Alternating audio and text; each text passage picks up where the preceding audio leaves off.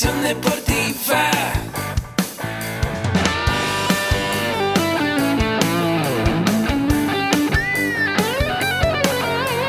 Yo soy Ahmed. Somos guerreros. Hola, bienvenido a la Asociación Mexicana de Educación Deportiva. Soy el doctor David Lezama, presidente de AMED, y es para mí un gusto darte la bienvenida a estos podcasts. Este programa está diseñado para compartir contigo conocimientos de los temas que nos apasionan a todos los que amamos el físico-constructivismo y el fitness y queremos mantener un estilo de vida saludable. Hablaremos entonces de entrenamiento, de nutrición, de suplementación, de farmacología y de un tema que cada vez toma más importancia, el marketing deportivo digital. Tendremos como invitados una gran variedad de opiniones y profesiones, entrenadores, nutriólogos, profesores de AMED, químicos farmacobiólogos, médicos, preparadores físicos y desde luego deportistas. Sus historias, consejos y testimonios te ayudarán a aumentar tus conocimientos y desde luego también tu número de entrenos de clientes, haciendo más exitosa y profesional tu profesión de entrenamiento deportivo. También aprenderás técnicas más eficaces del marketing que te ayudarán a monetizar esta profesión. Si quieres saber más de nosotros, visítanos en la casa virtual de la familia Med, www.amedweb.com. Hola, ¿qué tal? Bienvenido a un episodio más de AMED con un clic. Yo soy el doctor David Lezama del Valle y te recuerdo que este programa está patrocinado por AMED con un clic, un novedoso concepto de educación en línea en el cual con un solo pago, que tú decides si es anual o mensual, tendrás acceso a toda la oferta educativa que en AMED tenemos para ti en nuestros cursos en línea. Toda está basada en cuatro pilares nutrición deportiva, entrenamiento deportivo, desarrollo personal y liderazgo y emprendimiento deportivo.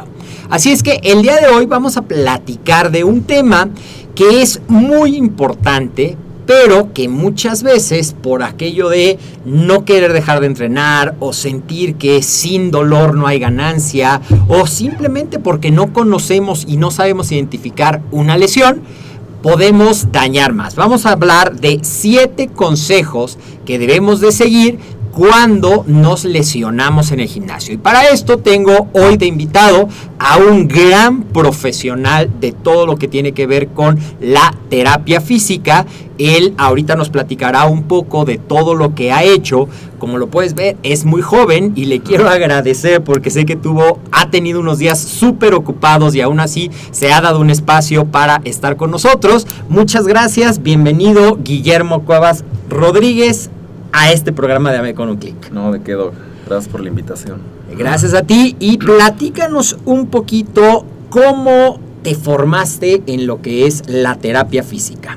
Bueno, eh, yo estudié la licenciatura en fisioterapia en la VM, en la Universidad del Valle de México. Eh, son cinco años de la carrera prácticamente y estudié una maestría en fisioterapia deportiva y también eh, Estudié también en Cuba un posgrado y bueno, he trabajado con el alto rendimiento, eh, he trabajado con algunos equipos, por ejemplo el equipo de clavados, el equipo de judo, en diferentes eventos, ¿no? Alrededor del mundo, en Copas del Mundo, en Panamericanos, Centroamericanos, en fin. ¿Y qué fue lo que te llamó la atención de en lugar de dedicarte a la clínica, a los pacientes de la vida diaria que se lesionan, a los deportistas? Pues mira, un deportista es algo muy complejo. La verdad es que a mí siempre me gustó practicar deporte, pero atender a un deportista es algo sumamente complejo, ¿no? Porque no es lo mismo, por ejemplo, reparar un Volkswagen que reparar un Fórmula 1, ¿no? Para tener ese rendimiento, ¿no? Por ejemplo, un automóvil de Fórmula 1, si le dejas un tornillo flojo, pues, a la segunda vuelta ya te va a dar algún problema, ¿no? Entonces, eh, es lo meticulosa que debe ser la terapia con este tipo de, pacientes y lo integral que se debe de, abordar. Y dentro de esta complejidad, me imagino que algo que con lo que tienes que lidiar mucho, porque yo creo que todos los que hacemos ejercicio, lo que menos quieres es dejar de hacer ejercicio, a pesar de estar lastimado. Y muchos deportistas incluso desarrollan un umbral del dolor muy alto y aprenden a estar lastimados y seguir adelante.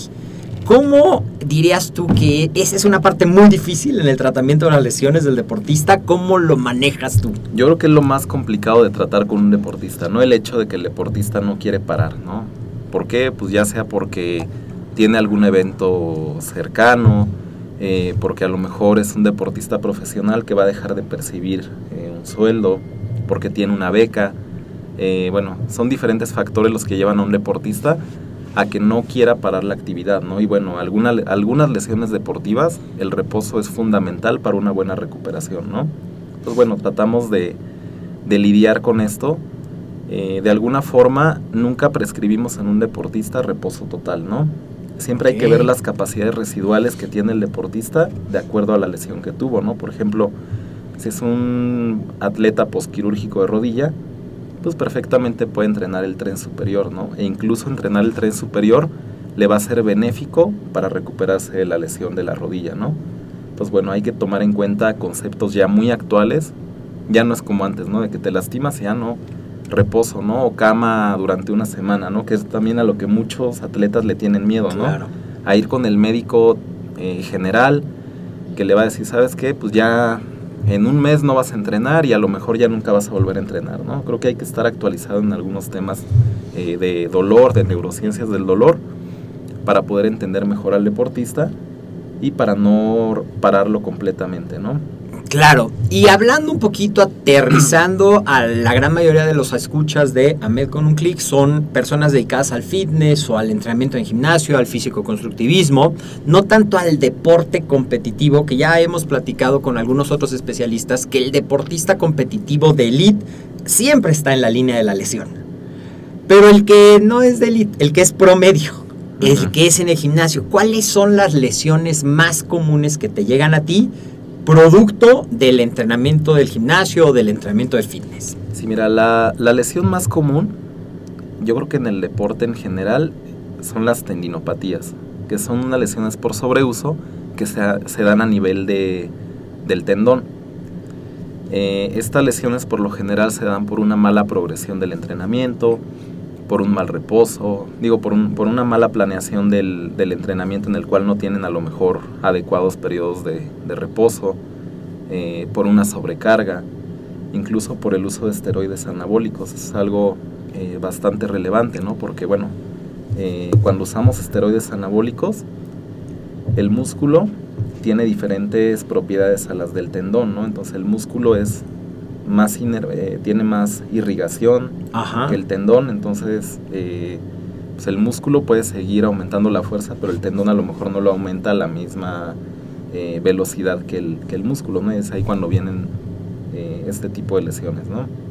Ok, entonces, así como un consejo general es que aunque te sientas demasiado fuerte cuando están utilizando un ciclo de esteroides anabólicos, cuida aún más tus tendones y esto lo creo que lo puedes hacer muy bien con poniendo especial atención al calentamiento y a la vuelta a la calma.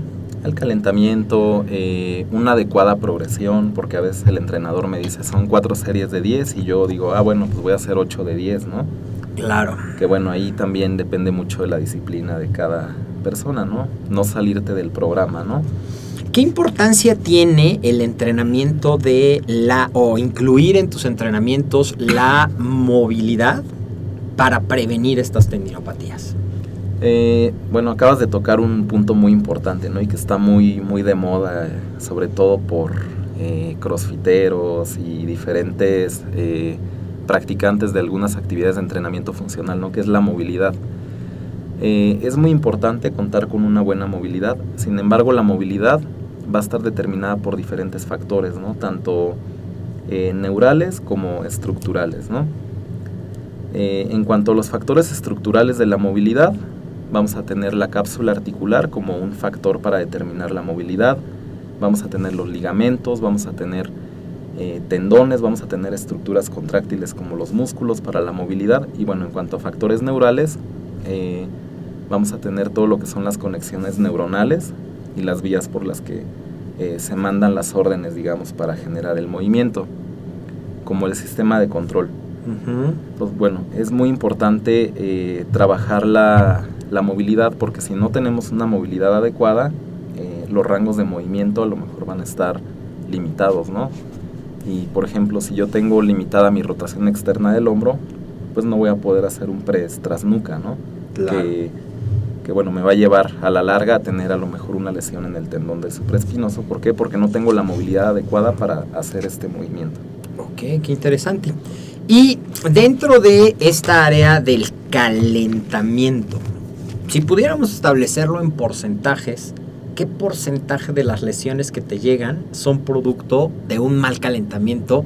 Porque eso es algo que he observado mucho. La gente por prisas, por desconocimiento, porque me da flojera hacer los movimientos previos, me los salto y me voy directo a la sesión. ¿Qué Híjole, tanto es- eso causa una lesión? Es un porcentaje muy elevado, yo diría que por arriba del 50%. El calentamiento es algo tan importante que organismos como la FIFA han desarrollado programas de calentamientos que ayudan a prevenir lesiones y que ya está comprobado científicamente que ayudan a disminuir las lesiones hasta en un 50%.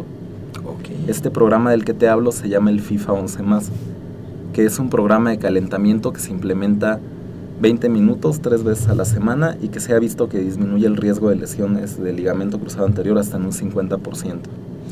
Entonces, Wow. o sea, el calentamiento es tan importante a ese grado, ¿no? Claro, y en una sesión, vamos a suponer que yo voy a entrenar el tiempo promedio que la gran mayoría de la gente entrena, una hora. ¿Cuánto de ese tiempo tú recomiendas que se dedique a esta preparación, a este calentamiento para el trabajo?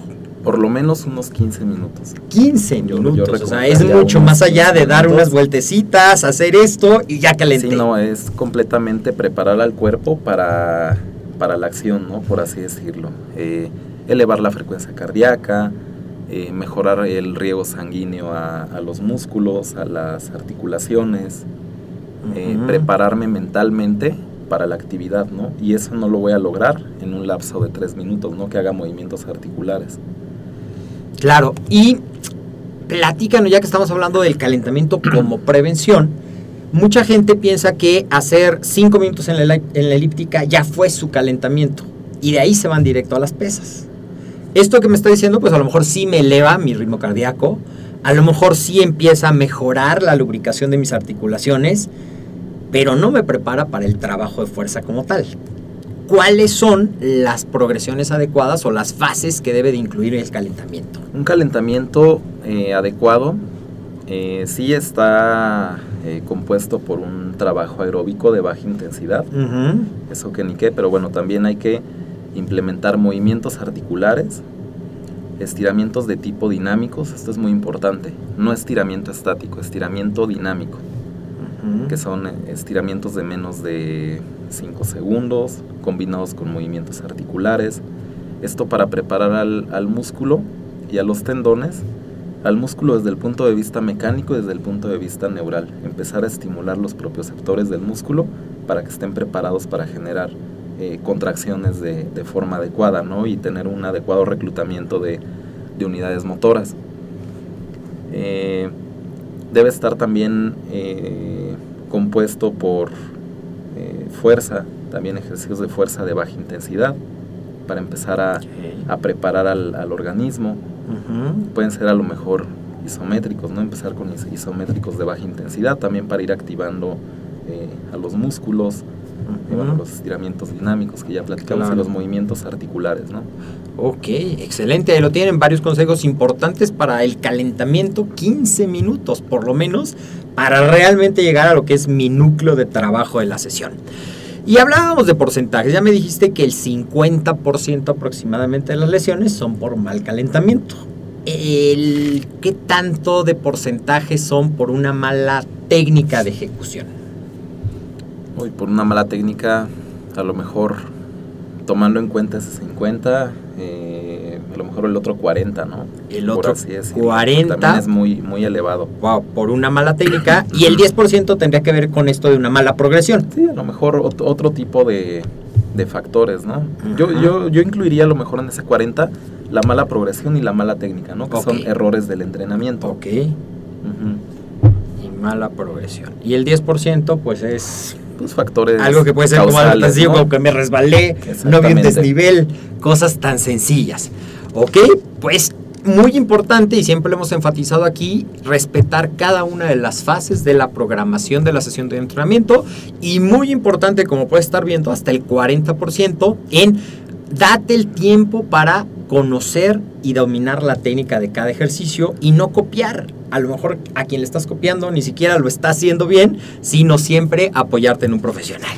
Pero vamos ya avanzando en esto. Ya me lastimé, ya me dolió, ya escuché un tronido, ya sentí un jalón. ¿Qué es lo, qué es lo más común que yo siento en este caso de las tendinopatías cuando me lastimo? Mira, en una tendinopatía lo más común es dolor. O sea, Ok. empezar con un, con un dolor. ¿Y ese que dolor es durante o después del entrenamiento? Por lo general, cuando la tendinopatía va iniciando, el dolor es posterior a la actividad. O sea, Una Ok. vez que calienta el tendón, esto es bien común y yo creo que varios se van a sentir identificados, sobre todo con el hombro. No, pues una vez que ya caliento, ya prácticamente no me duele, ¿no? Pero cuando me enfrío, acá, hijo, cómo me Ujú. duele, ¿no? De que ya casi no puedo ni levantar el brazo. Y en una fase o en un estadio más avanzado, el tendón duele durante y después de la actividad. Y ya, digamos, en una fase de degeneración del tendón muy importante, el tendón duele incluso en reposo. Entonces, digamos que iniciaría, o por lo general, inicia de esa manera, ¿no? Más avanzado todo el tiempo. O sea, esto es bien interesante lo que me estás diciendo, que a veces medio me duele, pero hago mi movilidad, se lubrica, se calienta El- y ajá. me deja de mover. Y no le hago caso. Y pienso a lo mejor, no, pues es que estaba frío, es que a lo mejor dormí chueco. Y lo único que estoy haciendo es favoreciendo que esa lesión se haga más crónica. Se vaya degenerando más el tendón hasta llegar a un punto que puede llegar incluso a la ruptura, que ya no va a ser un tratamiento conservado, sino que el tratamiento ya va a ser quirúrgico, ¿no? Y la Wow. mayoría, déjame platicarte, David, que la mayoría de los fisicoculturistas que me llegan a mí con problemas de tendón de hombro, un gran porcentaje ya es para tratamiento quirúrgico.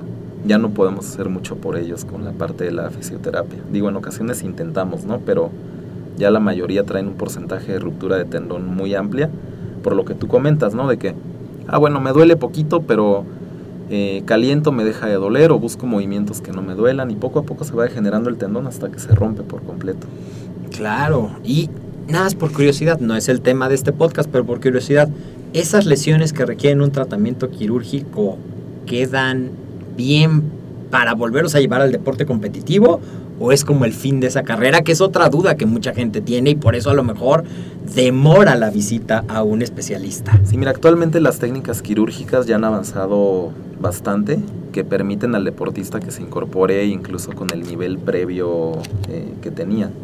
O sea, ya no hay tanto riesgo de que el paciente quede mal y que ya no pueda volver a hacer su actividad, ¿no? Evidentemente, siempre hay un riesgo, ¿no? No se puede garantizar, digo, no es como las matemáticas, ¿no? Que 2 más 2 es 4, ¿no? Aquí la verdad es que es muy, eh, o sea, ¿cómo decirlo? No, no es seguro el resultado, pero ya hay un gran porcentaje de éxito. De éxito, ¿ok? Entonces, lo primero que tú recomiendas es, ante cualquier molestia, no la dejes, busca atención.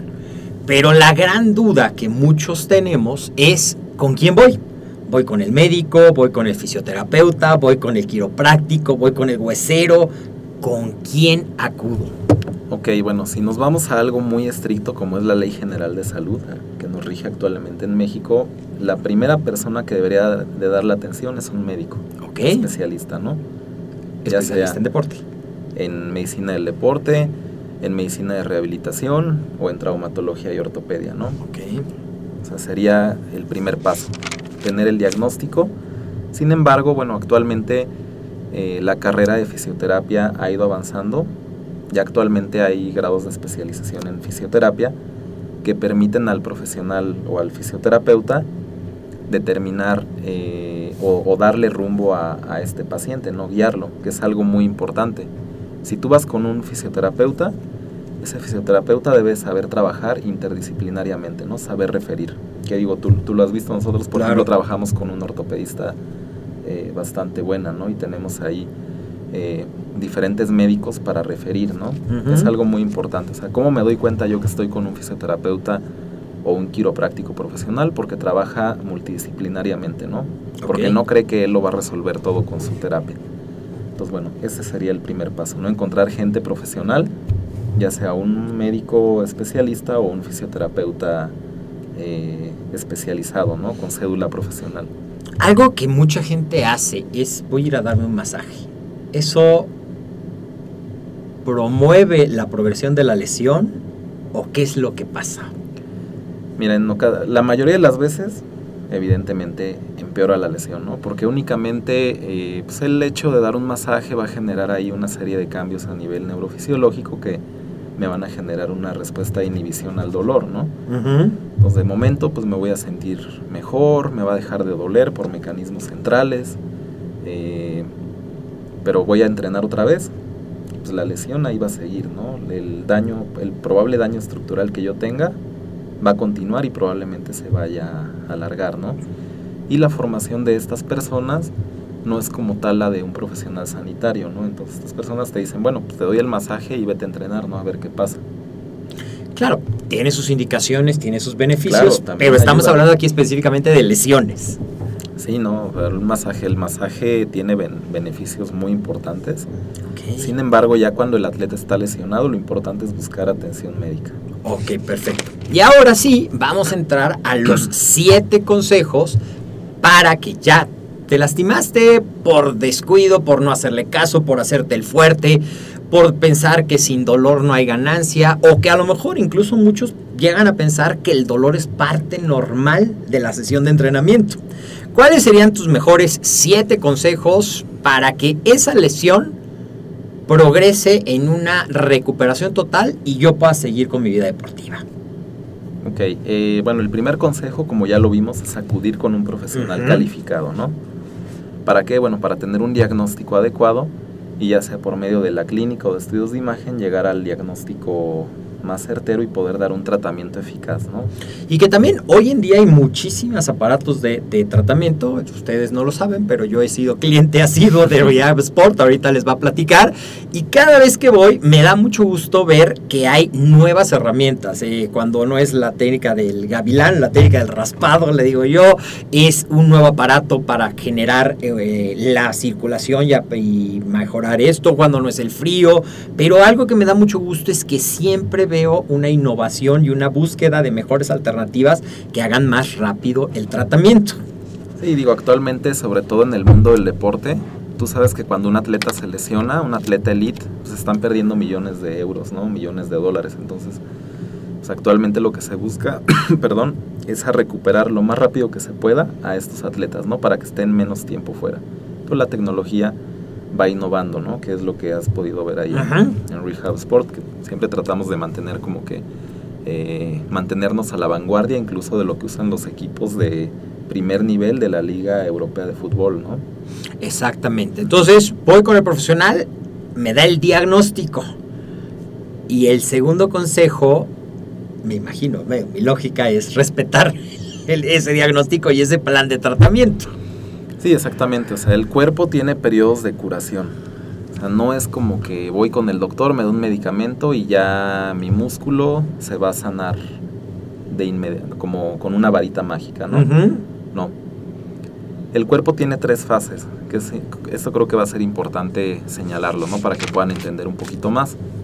Tiene la primera fase que es la de inflamación, que es cuando la estructura dañada se inflama, que llegan células inflamatorias, que duele, que está rojo, que lo vemos a lo mejor con un aumento de volumen. Posteriormente viene la fase proliferativa, que las celulitas que aparecieron en el periodo inflamatorio le van a hablar a otras células que se llaman fibroblastos que van a empezar a reparar el daño, ¿no? Van a empezar a sintetizar colágeno. Yo me los imagino como que tejiendo, ¿no? Haciendo el tejido. Y posteriormente tenemos la fase de maduración, que es cuando ese tejido va a adquirir la consistencia que tenía eh, originalmente, ¿no? O muy parecido a como estaba originalmente. Entonces yo, durante la fase inflamatoria o la fase proliferativa, cuando mis celulitas están tejiendo, yo le meto una carga fuerte al, al organismo, pues se va a romper ese tejido que, que se está construyendo, ¿no? Y otra vez va a intentar volver a construir, pero para eso yo ya voy a tener tejido de mala calidad, ¿no? Por eso, eh, si yo no respeto el proceso de curación de un tejido, voy a empeorar la lesión significativamente. Claro, y cada vez va a ser más grande ser esa más lesión. grande, más complicada. Ok. Por eso es muy importante que si el experto, el médico, ya, ya sea el médico, ya sea el terapeuta, te dice, vamos a trabajar cinco sesiones, que nos demos el tiempo a hacer cinco sesiones. Ya nos dijo algo que es bien interesante y que te lo puedo comprobar, es que ya no te inmovilizan totalmente. A lo mejor no vas a poder trabajar la... eh, el tren inferior si te lastimaste la rodilla, pero vas a poder hacer cosas con tu tren superior y eso de verdad alivia mucho el estrés cuando eres un poco obsesivo de que si no hago ejercicio no me siento completo o me empiezo a poner medio histérico porque ya mis endorfinas no se están generando, pero sí respetar el número y el plan de tratamiento mandado, ¿no? Y a veces también, ahorita que hablabas de estas fases de la inflamación y la proliferación, sobre todo en la fase de inflamación, no está mal apoyarse con la farmacología si es necesaria. No te Sí, tienes claro. que aguantar ni sentirte Superman. Exactamente, digo, la tenden- aunque, aunque la tendencia actual es a disminuir eh, la cantidad de antiinflamatorios, porque bueno, se ha visto que los in- antiinflamatorios pueden retrasar un poquito eh, la fase de curación del tejido, pero bueno, un analgésico, a lo mejor que no tenga incidencia sobre algunas células inflamatorias, eh, pues puede ser una buena opción, ¿no? Aplicar, eh, aquí la fisioterapia nos ayuda mucho, ¿no? Agentes físicos como el frío, como la electroterapia, como el láser, que nos ayudan a disminuir el dolor, pero sin parar por completo este proceso de curación del tejido, ¿no? Perfecto. Seguimos adelante con los consejos. Eh, otro consejo que yo daría sería comer de forma adecuada, ¿Ok? descansar de forma adecuada, por lo, porque por lo general algo que yo veo mucho con los fisicoculturistas que se lastiman, dicen, bueno, pues no estoy entrenando, pues ya voy a dejar la dieta, ¿no? Voy a dejar la dieta, me voy a empezar a ir a tomar alcohol, me voy a empezar a desvelar. Y eso, bueno, aparte de que va a mermar un poco la forma física que ya teníamos, pues va a retrasar también el proceso de curación de, de esa lesión, ¿no? En cambio, Claro. si yo mantengo la misma dieta, la- el mismo programa de alimentación, a lo mejor con algunas modificaciones hechas por el profesional encargado, por el nutriólogo, eh, por el médico del deporte, no sé, con el profesional que, que vayan, eh, incluso puede ayudar a que, a que ese proceso de curación mejore. ¿Por qué? Porque le, estoy a- le voy a estar dando la cantidad de proteínas adecuadas a mi tejido para que se repare de manera adecuada, ¿no? Ok. ¿Y Ujú. la hidratación tiene algo que ver La también? hidratación también es muy importante. Ujú. Si, si yo no estoy bien hidratado, mis tejidos también no van a estar bien hidratados, ¿no? Entonces vamos a tener ahí algunos problemas, ¿no? Ok, entonces vamos avanzando. Me lastimé, fui al profesional, respeto el diagnóstico, me da, eh, lo, lo hago, me alimento, me nutro, no cambio mi plan de alimentación y me dice, ok, ya puedes empezar a hacer ejercicio. Pero creo que esto es una indicación súper peligrosa porque a lo mejor, voy a poner un número X, ¿no? A lo mejor yo hacía sentadillas con 120 kilos y pienso que voy a poder hacer sentadillas con 120 kilos el primer día que vaya al gimnasio después de una lesión. ¿Cuál sería tu recomendación en base a, a esa parte? Mira, esto es bien importante porque, o sea, es importante acudir con un profesional especializado en deporte o que tenga experiencia con deportistas porque, bueno, normalmente el médico te dice, ah, bueno, ya incorpórate a entrenar, pero no te dice cómo te incorpores, ¿no? Tú dices, bueno, me incorporo igual a un 40, a un 50%. Eh, realmente la recomendación es empezar con un 40% de lo que tú habías estado eh, cargando, ¿no? Por así decirlo, en cuanto al volumen y la, la intensidad. 40%. Digo, todo eh, esto ya después de pasar por un por- proceso de rehabilitación, ¿no? que ya reacondicionamos al tejido para poder soportar una carga eh, adecuada, ¿no? Ok. Entonces, bueno, recomendaríamos empezar con cargas mínimas de un 40% y pasaríamos a lo mejor al siguiente consejo, ¿no? Que sería estar muy atento a la sintomatología mientras yo estoy entrenando. Ok. O sea, hay que estar atentos al dolor. eh, si yo terminando mi entrenamiento se inflama, por ejemplo, la rodilla, eh, si veo algún cambio en la coloración del tejido, hay que estar muy al pendiente eh, de esta parte, ¿no? Sobre Ujú. todo del dolor. ok. Si de pronto vemos que, que dolió después del entrenamiento, quiere decir que me excedí, ¿no? Entonces a lo mejor debería empezar con menos peso, con menos repeticiones, ¿no? Ok. Ok, eh, que sería un poco lo mismo de cuando descubrí la lesión. Ajá. No es normal que me duela después de terminar ni durante. Quiere decir que todavía no está listo. Eso que me imaginas que está tejiendo, pues lo estás destejiendo. Hay algunas patologías como las tendinopatías que mientras yo tengo un dolor de 3 o menos, En la escala visual análoga que le llamamos, eh, no hay tanto tema, ¿no? no hay tanto problema, pero sí hay que estar monitoreando junto con el profesional la sintomatología posterior al entrenamiento. O sea, en esto que hablas de la escala de dolor visual análoga del 1 al 10, un dolor mayor al 5 es una señal de atención. Exactamente. Ok, sí va a doler un poquito, sobre A lo todo mejor en por un inicio. ponerlo en la actividad de nuevo. Sobre todo con tendinopatías. Ajá, O sea, va a doler en un principio, ¿no? Puede, llegar a doler, pero mientras no duela más de un 3, no hay tanto problema. Ok, ok. Seguimos adelante con tus consejos, Memo. Y bueno, el siguiente consejo sería acudir con un profesional para que te dé un alta de manera adecuada. Es decir, no que te dé nada más de alta eh, por tu, porque ya no te duele, ¿no? Sino que te haga toda una serie de baterías de pruebas en el consultorio para ver que tú ya estás listo para salir al campo. Hay diferentes pruebas, por ejemplo, en pacientes posquirúrgicos de cruzado anterior, usamos pruebas de saltos, eh, pruebas de aterrizaje, de la sentadilla monopodal, valoramos el core, eh, o sea, una serie de pruebas, de batería de pruebas funcionales para ver que el paciente está apto para regresar tanto física como psicológicamente, porque también en ocasiones el miedo a regresar a entrenar puede ser un factor para tener una recaída. Ok. Y esto también habla mucho de la interdisciplina. Ajá. A lo mejor fue tal su desequilibrio mental, su depresión, que necesita un apoyo terapéutico Psicológico, para prepararse de nuevo al- eh, a esa parte. Hay una condición muy importante que se llama kinesiofobia, que es importante señalarla, que es el miedo desmedido al movimiento. Tenemos un, un test, eh, Ujú. que es el test de Tampa, para eh, valorar si el paciente tiene kinesiofobia o no, y ya a partir de ahí referirlo con un psicólogo, ¿no? Porque la kinesiofobia puede ser algo tan limitante como la misma lesión. Que Guau, bueno, es por la experiencia traumática del, del momento de la lesión. Nunca había pensado que existiera esa parte de... Ese- Sería como el, el equivalente a un trastorno de la alimentación, pero en un trastorno del movimiento. Justo. Ok, muy bien, ya llevamos seis consejos, vamos a recapitularlos rápidamente. El primero es acude con un profesional para un diagnóstico certero y adecuado.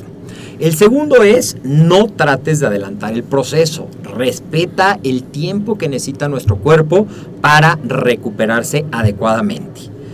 Aliméntate de, de manera que apoyes a tu cuerpo en ese proceso, hidrátate, descansa.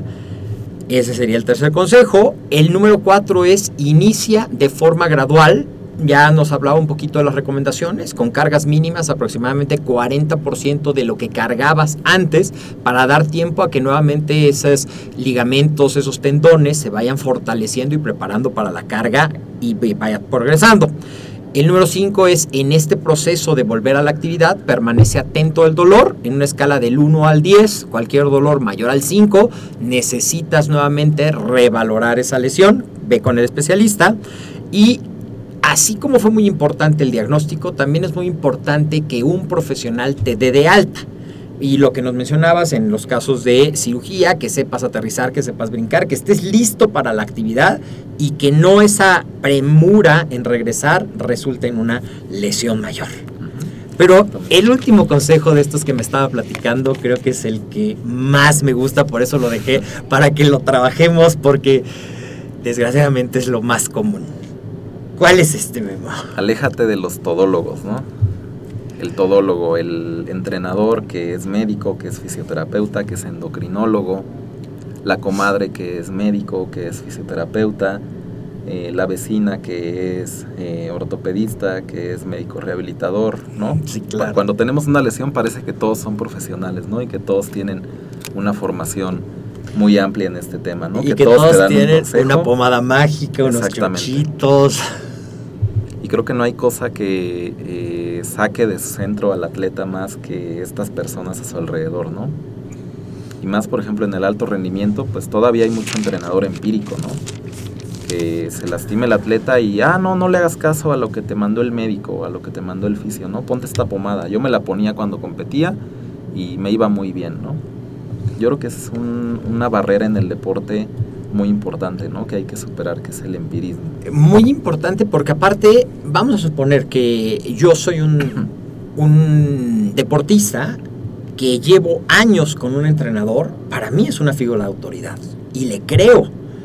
Y si él me va a decir una cosa diferente a la que me haya dicho el fisioterapeuta, mi creencia está más en mi entrenador que en este.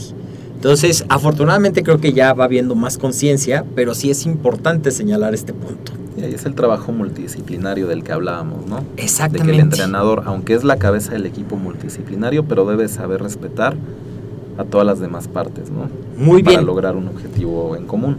¿En dónde puede localizarte la gente que quiera acudir contigo, ya sea para una consulta, para una valoración? Eh, bueno, tenemos diferentes medios de contacto.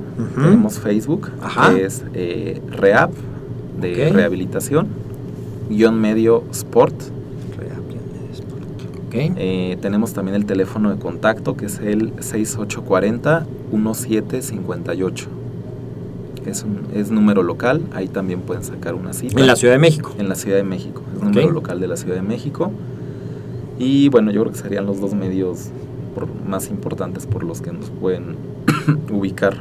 Perfecto, estos datos estarán en las notas del programa, en Facebook Rehab, R-E-H-A-B grande, guion medio, Sport, y el teléfono de contacto 680 0, no, ya lo dije mal. 6840 6840 750 1758. 1758. Es que cada quien tiene sus maneras de. Yo tendría que haber dicho 6840 1758, pero estará en las notas del programa para que no te confundas. Y bueno, pues hemos aprendido muchísimo de qué hacer una vez que ya te lastimaste, qué hacer para prevenir. Y vamos a estar, eh, estamos trabajando en un proyecto muy interesante de eh, diseñar un curso justamente para que los entrenadores sepan apoyar este proceso. Y también estamos trabajando en un curso dirigido a los profesionales de la terapia física. Así es que muy pronto sabrán más de, de estas novedades. Eh, muchas gracias, Memo. Un último consejo que le quieras dar a los escuchas para prevenir lesiones.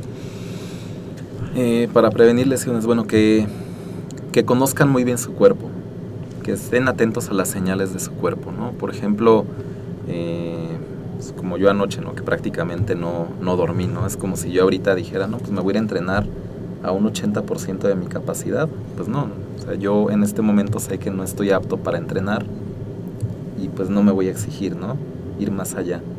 Creo que es muy importante conocer tu cuerpo porque el cuerpo da señales, ¿no? Cuando algo está fallando, cuando algo va mal, cuando a lo mejor mi progresión está yendo muy rápida, entonces eh, saber en qué momento parar, ¿no? Y acudir con un profesional.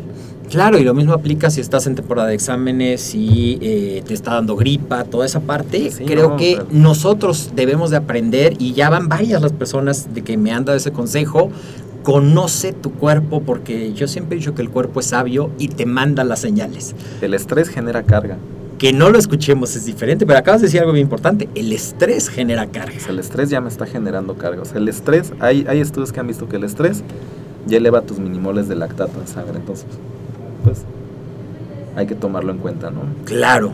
Muy bien, pues muchísimas gracias por toda esta información. Vamos a tener una breve eh, descripción en las notas del programa. Te esperamos en otros programas y vamos a concretar esa parte. Yo soy el doctor David Lezama y como siempre fue un gusto estar en un episodio más de AMED con un clic. Nos vemos en la siguiente emisión.